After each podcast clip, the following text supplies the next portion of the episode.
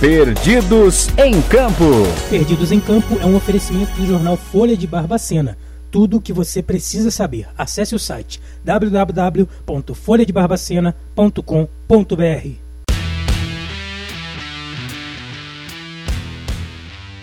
Boa tarde, ouvinte do portal BCN. Meu nome é Lua Giacomini e estou na companhia de Lucas Guimarães. Boa tarde, Luan. Boa tarde para todo mundo que está ouvindo. Está começando mais um Perdidos em Campo aqui no portal BCN. Hoje, nessa quinta-feira, a gente vem de uma rodada quase completa do Campeonato Brasileiro, mas é, muita coisa aconteceu, né?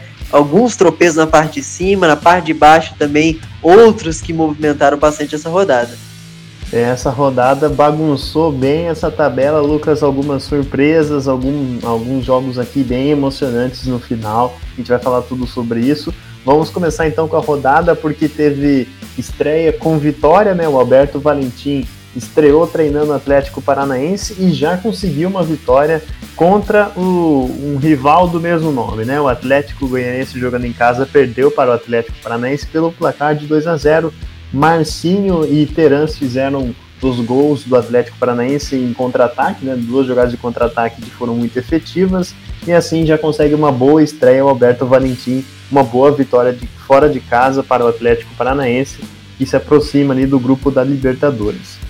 E agora, Lucas, um outro jogo que teve no mesmo horário ali, começando a noite de, da rodada, tivemos Chapecoense e Atlético Mineiro.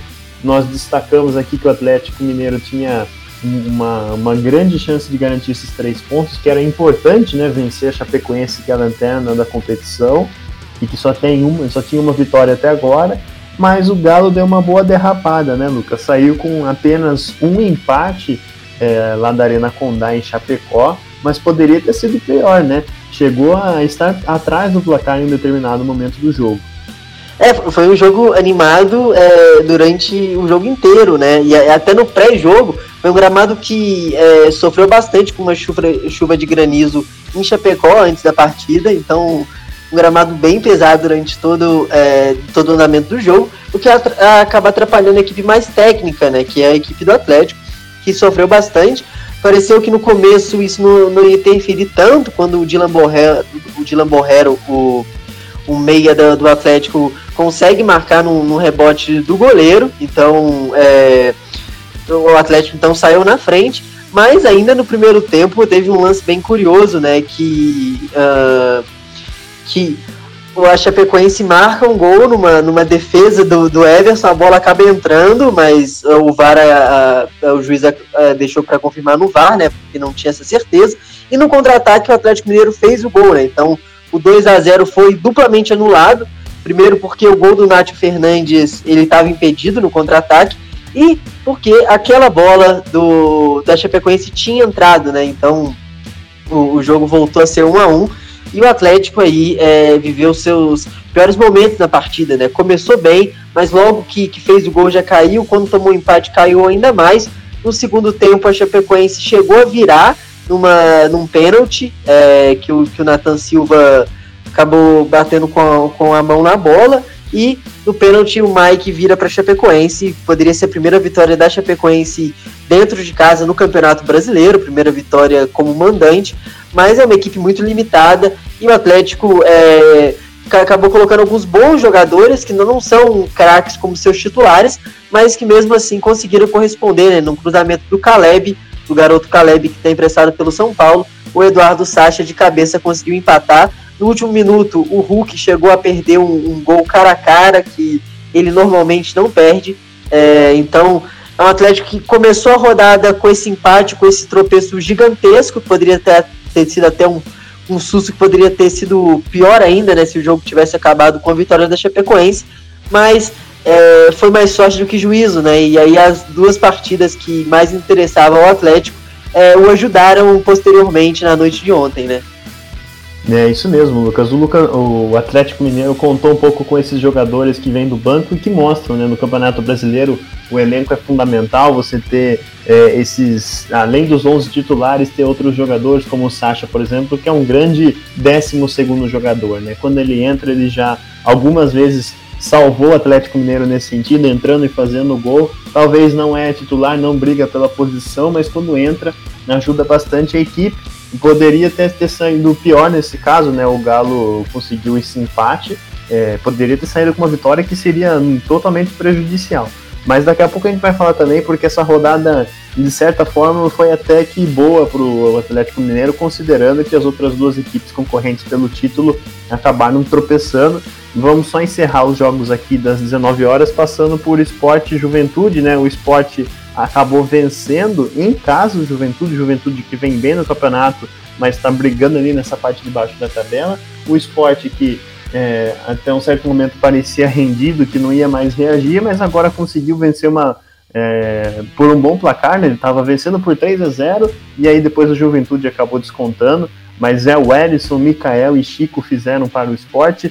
Uma boa vitória para o esporte que estava precisando vencer, ainda é, tem problemas ju é, jurídicos, né, judiciais, ainda vai ser analisado é, questões sobre escalação irregulares de jogadores, mas até o momento o esporte precisa né, resolver em campo e tem duas vitórias seguidas, o que dá uma ajudada, dá uma respirada e agora embola muito mais essa zona de rebaixamento que a gente também vai falar durante o programa aqui que tá, tá bem embolada. Depois... Ô, Luan, é, é só curioso que os tem aquela frase né, no futebol que é, é muito usada no futebol que é de é, ressuscitar morto, né? A gente que torcedor fala, pô, meu time, meu time ressuscita os outros times, né? pega um time numa fase ruim, acaba perdendo para esse time, esse time volta a jogar bem. E foi o que o Grêmio fez com o esporte, né? O esporte com mais de 800 minutos sem balançar as redes. O, na, no segundo tempo contra o Grêmio marca dois gols, agora marca três, então é, a maré realmente virou na parte ofensiva. Então é um resultado que dá moral para o esporte, que vai ser bem difícil é, pela questão extra-campo, mas que se em campo conseguir corresponder, já é um avanço, né? Exatamente isso. É, parece que era alguma questão psicológica, não sei, talvez ao, ao, vencer bem o Grêmio e agora fazer três gols mostra uma virada né, nessa, nessa moral do esporte que estava bem por baixo há, há pelo menos três rodadas atrás. Agora, com duas vitórias seguidas, dá uma reanimada. Outro jogo que tivemos é, um pouco mais tarde na noite de ontem foi Ceará Internacional. Esse jogo foi 0 a 0 lá no Castelão. O Ceará chegou a jogar melhor na partida, mas não conseguiu vencer o Internacional. E o Internacional também não conseguiu vencer fora de casa, que é importante nessa briga pela Libertadores. Lembrando que o Internacional está ali em oitavo na tabela. Vem vem, vinha de uma crescente boa no Campeonato Brasileiro, mas um empate com o Ceará dá uma freada nessa subida do Internacional do Colorado na tabela. E aí, Lucas, é, ainda né, na noite de ontem tivemos vários jogos, vamos falar agora de Bragantino e Flamengo. É, a gente falou que o Atlético Mineiro teve um pouco de sorte, né? Poderia ter saído com a derrota, conseguiu um empate contra a Chapecoense e os seus concorrentes pelo título também não foram bem. Foi o caso do Flamengo, que a gente já, já contou aqui, estava bem desfalcado para essa partida, mas a gente sabe que o elenco do Flamengo também tem peças que podem entrar e resolver, mas o Flamengo não conseguiu sair, sair com uma vitória é, do Nabia Bichedi, o estádio do Bragantino em Bragança Paulista, conseguiu apenas um empate jogando fora de casa pelo placar de 1 a 1 Foi um jogo muito bom, né, Lucas? Muitas oportunidades para as duas equipes. O Flamengo ali com um ataque diferenciado, né, com, com o Pedro é, perdendo chance cara a cara, mas depois fazendo um gol super difícil de se fazer, né? É, o Flamengo foi bem na partida, apesar do empate, poderia ter saído com a vitória, mas é difícil contra esse Bragantino que, que tem o Arthur que fez um golaço incrível e não tem jeito, ele tá jogando bem numa fase incrível. Esses, esses é, Bragantino e Flamengo, desde a chegada principalmente do Maurício Barbieri pelo pelo Bragantino, né, vem sendo ótimos jogos, né, é, e, e, é engraçado que, curiosamente, mesmo o Flamengo tendo sido campeão no, na, na temporada passada e hoje está brigando nas cabeças, o Flamengo não conseguiu vencer o, o Bragantino do, do, Barbieri ainda, né, foi é, duas vitórias e agora dois empates, é, coincidentemente os dois empates acontecendo é, em Bragança e as duas vitórias no Rio de Janeiro, né, é, foi um jogo que se a gente pensa pelo é, um Flamengo desfalcado enfrentando a equipe principal do Bragantino, é, é, difícil exigir uma vitória. Era um jogo duríssimo, muito, muito complicado. O Bragantino, para mim, tá até um, um, pé na frente do, do Atlético Paranaense para essa Libertadores. É um time muito ajeitado. é, um time que, tá, que, jogou completo na noite de ontem. Já o Flamengo sem Everton Ribeiro e sem Arrascaeta, que fazem uma falta que hoje, para mim, é, é, é, tão grande quanto a falta que o Bruno Henrique e o, e o Gabigol fazem juntos. No caso, ontem jogou o Bruno Henrique, o Gabigol está na seleção. É, o Felipe Luiz acabou sendo poupado na, na lateral esquerda também, pela idade avançada, é, acaba tendo mais desgaste físico, né? E é, o jogo ah, mesmo a gente falando dessa grande dificuldade, fica um gosto amargo para o Flamengo, porque como o Atlético é, tropeçou durante o jogo do Flamengo, o jogo do Atlético acabou 9 horas, o Flamengo abre o placar perto da, das 9 horas, é um pouco depois, com o gol do Pedro, ainda no primeiro tempo. Então, de certa forma, tinha um resultado na mão, já estava fazendo. Estava é, é, na frente do placar, já estava vendo ali as contas possíveis, caso saísse vitorioso na, na, noite de, na noite de ontem, mas aí no segundo tempo, o segundo tempo do Flamengo não foi bom, né? Se o primeiro, é, eu acho que o Flamengo foi melhor que o Bragantino, conseguiu criar boas chances, o Pedro perdeu um gol que ele costuma não perder, é, ele costuma converter um pouco antes dele conseguir fazer o, o gol difícil, né? E aí ele, ele, ele marca, e aí no segundo tempo o Arthur mais uma vez salva o Bragantino fazendo um golaço, né? É um gol que não é sorte porque a gente já viu o Arthur esse ano fazendo gols muito parecidos, né? Teve um contra o São Paulo no Morumbi que para mim foi praticamente igual a esse golaço, que ele, ele joga na, na trave cruzada ali no ângulo, é, um golaço do Arthur, e aí o, o, Flamengo não conseguiu reagir, o jogo acaba por 1 a 1 então o Bragantino é um time muito complicado de se enfrentar, ainda mais com o primeiro jogo do Bragantino é, de, desde que virou RB Bragantino, né, com a, com a Red Bull, é o primeiro jogo do Bragantino na Série A com torcida desse modo. E o, se o Atlético Mineiro teve problemas também em vencer o Bragantino é, em Bragança Paulista, coisa que não conseguiu, por pouco não saiu derrotado, conseguiu empatar no gol, gol do Diego Costa no finalzinho. O, o, Flamengo também não conseguiu vencer esse bom Bragantino, mas é muito curioso, né? É, as questões da Série A nem o Flamengo, nem o Atlético conseguiram ganhar desse Bragantino é, completo na é, em Bragança e a Chapecoense conseguiu, né? A Chapecoense, a única vitória foi, no, foi contra um Bragantino também completo é, dentro de casa. E aí, Lucas, você falando de, de Flamengo e Atlético que não conseguiram vencer o Bragantino, e a gente estava falando um pouco mais cedo sobre o Galo ter, ter tido uma certa sorte nessa rodada. E às nove e meia da noite, o outro concorrente né, desse título, considerando Flamengo, Palmeiras e, e, e, Atlético Mineiro como os concorrentes ao título do Campeonato Brasileiro, o Palmeiras, justamente falando, acabou perdendo para o América. É, agora fica curiosidade porque foi de virada, né? O Palmeiras abriu o placar, depois o América conseguiu empatar e virar no finalzinho com um pênalti para Ademir e teve pênalti perdido na partida. É, foi um foi uma história de superação essa partida do América e, e pro Palmeiras fica ali mais, mais três pontinhos que são desperdiçados nessa tabela. A gente vai vendo que agora o Flamengo ultrapassa o Palmeiras, né? Fica em segundo realmente. O Palmeiras agora é realmente o terceiro colocado com as 23 partidas, assim como o Atlético Mineiro. O Flamengo ainda tem aquelas duas para descontar, então agora a gente nem faz mais tanto essa conta, porque o Flamengo já é o segundo colocado é, do Campeonato Brasileiro e o Palmeiras perdendo a oportunidade de somar pontos importantíssimos nessa caminhada. Um jogo que, é, pelo lado da América, né, o América chega a, sete jogos sem perder no, no Campeonato Brasileiro, uma invencibilidade de sete partidas para uma equipe que estava lutando contra o rebaixamento, que tem um elenco limitado. É, ele mostra um, um, avanço muito grande do trabalho do Wagner Mancini, né, que não acabou não dando certo no Corinthians, mas na temporada passada fez uma, uma é, vinha fazendo uma boa campanha pelo Atlético Goianiense, né, antes de ir para o Corinthians, então um treinador que está mostrando alguma força ali, pegando elencos um pouco limitados e conseguindo extrair até bom, bom futebol e resultado também.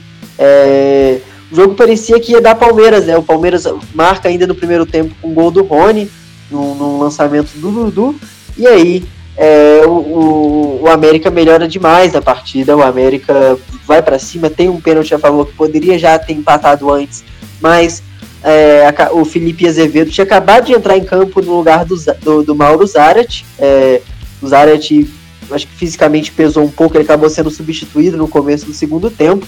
Pouco tempo depois disso, o América teve um pênalti ao favor. que normalmente queria bater é o Zarat, né? Ele que desde que chegou ao América o argentino tá batendo falta, tá batendo pênalti, tá batendo tudo. Ele, é, o Felipe Azevedo foi para a bola e errou, né? Bateu na trave, é, não converteu a penalidade, mas mesmo assim o América conseguiu ali se recuperar, conseguiu marcar um gol com o Patrick, o lateral direito ex-Galo, ex-Esporte, que rodou bastante no, no Campeonato Brasileiro. E depois, no finalzinho, aos 48 do segundo tempo, num, num outro pênalti a favor do América, esse cometido pelo Felipe Melo. O, dessa vez foi o Ademir para a bola, não o Felipe Azevedo, e ele converteu, conseguiu essa vitória muito importante para o América, o América que estava é, chegou a frequentar a zona de rebaixamento há algum tempo, agora já pula para décimo colocado do Campeonato Brasileiro. E como tem brasileiro na final da Libertadores, só brasileiro na final da Libertadores e só brasileiro na final da Copa Sul-Americana, é, a chance de a gente ter um G9 é muito grande. Então, é, o G8, o G9. Então, o, a equipe da América começa a ficar um pouco mais atenta e sonhar né, com uma possível classificação para Libertadores até. O que seria uma virada muito grande, né? A gente sabe que essa briga de, da parte de baixo da tabela está muito embolada, é verdade e, mas não é uma, apenas uma vitória que leva um time para outra parte da tabela, para a primeira página, digamos assim. Sete, é, sete jogos sem perder e conseguindo algumas vitórias nesse meio do caminho ajudaram o América a dar uma respirada boa em relação à parte de baixo da, da zona de, de rebaixamento né, do Campeonato Brasileiro da Série A para a Série B e agora o América fica ali na frente de Atlético Goianiense, Cuiabá e outras equipes que estavam um pouco mais tranquilas ali no meio do campeonato. Então a gente vê com uma sequência consistente, essa regularidade realmente faz diferença. O América, se se manter nessa toada, pode sim se é, beliscar uma vaga ali se for um G9, quem sabe ultrapassar o Fluminense, o Internacional, se tiver alguns tropeços no meio do caminho. E aí, Lucas, nesse mesmo horário que a gente já falou aqui de América e Palmeiras, tivemos outro duelo muito interessante, um duelo que está aí nessa primeira página da tabela, como eu já falei, é que foi Fluminense e Fortaleza no Maracanã. Fluminense é, tendo retorno da sua torcida no Maracanã como mandante, reencontro com a torcida, mas não foi um bom reencontro, né? Uma, uma derrota para o Fortaleza é, em casa, pelo placar de 2 a 0 A gente vê aqui dois gols de escanteio que tiveram nessa partida, né? É, tanto o Tite quanto o Marcelo Benevenuto, os dois zagueiros da equipe do Fortaleza fizeram gols de cabeça nos escanteios com passes incríveis, né? Do, do Lucas Crispim, porque não foi nem nem cruzamento, foi um passe perfeito. Mas não foi só gol de cabeça que garantiu essa vitória do Fortaleza, Lucas. Fortaleza jogou bem na partida, foi dominante, criou mais chances, o Fluminense dependendo muito ainda da, das individualidades para conseguir é, seus resultados. Na noite de ontem, encarnando o Fortaleza que vinha numa fase ruim, é, precisava dar um, uma resposta a essa fase que o, que o Fortaleza vinha vivendo. Per, perdeu de 3 a 0 na última rodada contra o Atlético Goianiense, mas deu o troco, mostrou que ainda tem muito para mostrar nesse Campeonato Brasileiro. É, o, é um Fortaleza que tem muita, muitas possibilidades, né? Por isso que a gente falou desse resultado anormal, que foi esse 3 a 0 contra o Atlético Goianiense. Só pra gente ver, né? O Atlético Goianiense que perdeu, é, venceu o Fortaleza fora, perdeu em casa pro, pro Atlético do Paraná. E o Fortaleza que foi goleado em casa, venceu um, um Fluminense com a, com a volta da torcida, né? Se a gente, a gente falou, acho, no programa de ontem sobre a torcida potencializar a situação do, do é, dos times, né? É, é bem isso. O, o, Fluminense, por exemplo, se tivesse a, a volta do torcedor antes, no momento que estava bem na Libertadores, é, acho que não atrapalharia. Mas no momento que, de agora, por exemplo, o Fluminense que não conseguiu jogar bem no primeiro tempo, que no segundo toma um gol, por exemplo, o torcedor é, acaba se sentindo ali a angústia de, de algum tempo, né? E aí as críticas que já existem há algum tempo. Então o Danilo Barcelos foi é, pegaram no pé do Danilo Barcelos e no final do jogo pegaram muito no pé do, do presidente Mário Bittencourt, né? Então é um Fluminense que tem muitos problemas, que a torcida é, que a torcida chegou a ter esperança com essa equipe, mas que agora é, voltou a, a, mostrar os mesmos problemas do começo da temporada. A, a, a zaga que era a principal é, a, principal a, o principal setor do, do, do, time, né, com Nino e Lucas Claro, agora vem tendo alguns problemas. O, o Danilo Barcelos no lateral esquerdo, o Calegari na direita não indo bem também. E aí é, o, o, Fortaleza sai vitorioso com dois gols em, em cobrança de bola parada, né? É, que estão aí no futebol para serem usados. E o Fortaleza volta a, a vencer, né? Que estava ali amargando uma sequência também não muito boa. É, não adianta falar, ah, perdeu porque tomou o gol de bola parada e se não fosse isso não vencia, não interessa, né? A falta tá ali, tá na regra, escanteio tá na regra e quem sabe utilizar melhor isso sai vencedor. Como tem muito time que, que vence, aposta muito nas cobranças, na cobrança não, né? Nos cruzamentos de longe, da intermediária, do, da linha de fundo e faz gol assim, o Fortaleza utilizou é, das bolas paradas para vencer o Fluminense, mesmo tendo outras chances durante a partida. E aí, Lucas, é, é, a gente falando sobre isso também faz um paralelo com uma outra equipe que está ali na parte de baixo da tabela e que está sofrendo muito para vencer jogos, para conquistar pontos, principalmente jogando em casa também. Perdeu para o esporte na última rodada e eu estou falando do Grêmio, porque o Grêmio empatou com o Cuiabá pelo placar de 2 a 2 e durante a partida a gente via muito isso, né? O Grêmio precisava muito ficar cruzando a bola na área, buscando referências ali para sair os gols. E, e, de fato, de certa forma, até funcionou, né? Porque o Alisson conseguiu fazer é, dois gols na partida é, em, em, jogadas que foram originadas por cruzamento. O Rafinha jogando pela esquerda, uma, uma, uma posição diferente também, né, Lucas? De certa forma funcionou ofensivamente, mas o, o Cuiabá conseguiu fazer dois gols e, mas é, essa partida não deixou de ter muita emoção, né, Lucas? Né? Gol em cima de gol, resposta. É, hoje, nessa partida, a torcida do Grêmio, é, ao contrário da, da partida contra o esporte, apoiou um pouco mais, apesar de também estar é, tá cobrando bastante. Mas foi uma partida um pouco diferente para o Grêmio, apesar de não ter conseguido vencer. É, nas circunstâncias da partida, foi melhor do que ter perdido. É, o, o Grêmio por duas vezes viu um resultado catastrófico, né? Porque a, além da, da possível. É, a, a, além da derrota, o segurar lá atrás, ainda faria o Cuiabá, que é ali um, um, um potencial. É, um, uma, uma, equipe potencial que vai brigar ali junto com o Grêmio é, pela vaga do rebaixamento. Uh, se, se, o Cuiabá vencesse, ia se descolar demais, né? E ali já é, chegar a 32 pontos e abrir 10 pontos de, de diferença para o Grêmio, e aí ia ficar uma situação muito mais complicada.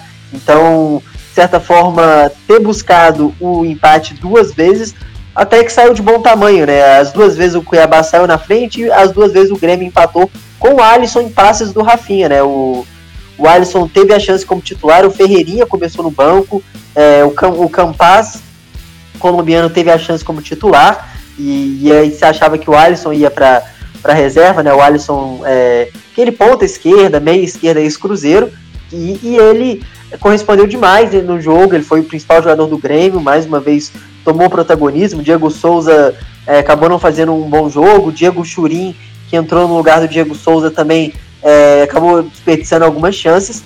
E aí o, o resultado é, pelas circunstâncias da partida, sai até que de bom ta é, tamanho para o Grêmio, mas é um Grêmio que, se a gente fala de pelo menos não perdeu toda semana, é, é porque não venceu também, né? Tem que vencer e tem que vencer para sair do rebaixamento. Agora o Grêmio com empate acabou ultrapassando o Bahia, uh, mas uh, mesmo com um jogo a menos que o Bahia, mas ainda assim tem um Santos ali na frente, tem um Juventude um São Paulo que o Grêmio precisa chegar. E são, são paradas duras, né? Porque é, são, por exemplo, o Juventude já tem 27 pontos, o São Paulo tem 28, o Grêmio tem 23 ainda no momento, né? Então, é, pelo menos até o Juventude já são 4 pontos de diferença. Em relação ao Santos, que tem 24, ainda está tranquilo. Mas é, então é, precisa de vitórias, vitórias em sequência, assim como o América fez, que fez uma invencibilidade boa, mas também conseguindo vencer foi importante para subir na tabela. E essa, essa disputa vai prometer muito ainda até o final do campeonato, porque tem muita gente aí que está desesperada para sair dessa parte de baixo da tabela, assim como a briga pela frente ali, a briga pelo título, briga pelo G4, E amanhã, Lucas, a gente vai ter também mais uma partida entre esse duelo de desesperados. Teremos São Paulo e Santos no Morumbi, duas equipes que também brigam para não cair no Campeonato Brasileiro. É, o São Paulo com seu treinador em xeque, o Santos que ainda não conseguiu fazer gol desde que o Carilli assumiu é, os, o comando técnico. Esse jogo vai acontecer às, às seis e meia da noite, mas amanhã a gente volta para falar um pouco mais sobre isso, sobre essa partida que hoje nós teremos é, às seis e meia da noite. Duelo de, de, paulistas ali brigando pela parte de baixo da tabela, algo que a gente não está muito acostumado, mas amanhã a gente fala um pouco melhor sobre isso na próxima edição do Perdidos em Campo. Valeu, Luan, uma boa tarde para você e também a gente volta com esse bom clássico Sansão que a gente vai ter hoje. Então, pessoal, para você que nos acompanha, estamos ali na aba de podcasts no site, no portal BCN. Você pode ouvir todos os programas, o de ontem, o de hoje e o de amanhã, quando sair, você também vai poder encontrar lá, assistir em qualquer horário, em qualquer local. Você pode escutar só tendo uma conexão com a internet você consegue ter acesso. E amanhã a gente está de volta com mais uma edição do Perdidos em Campo.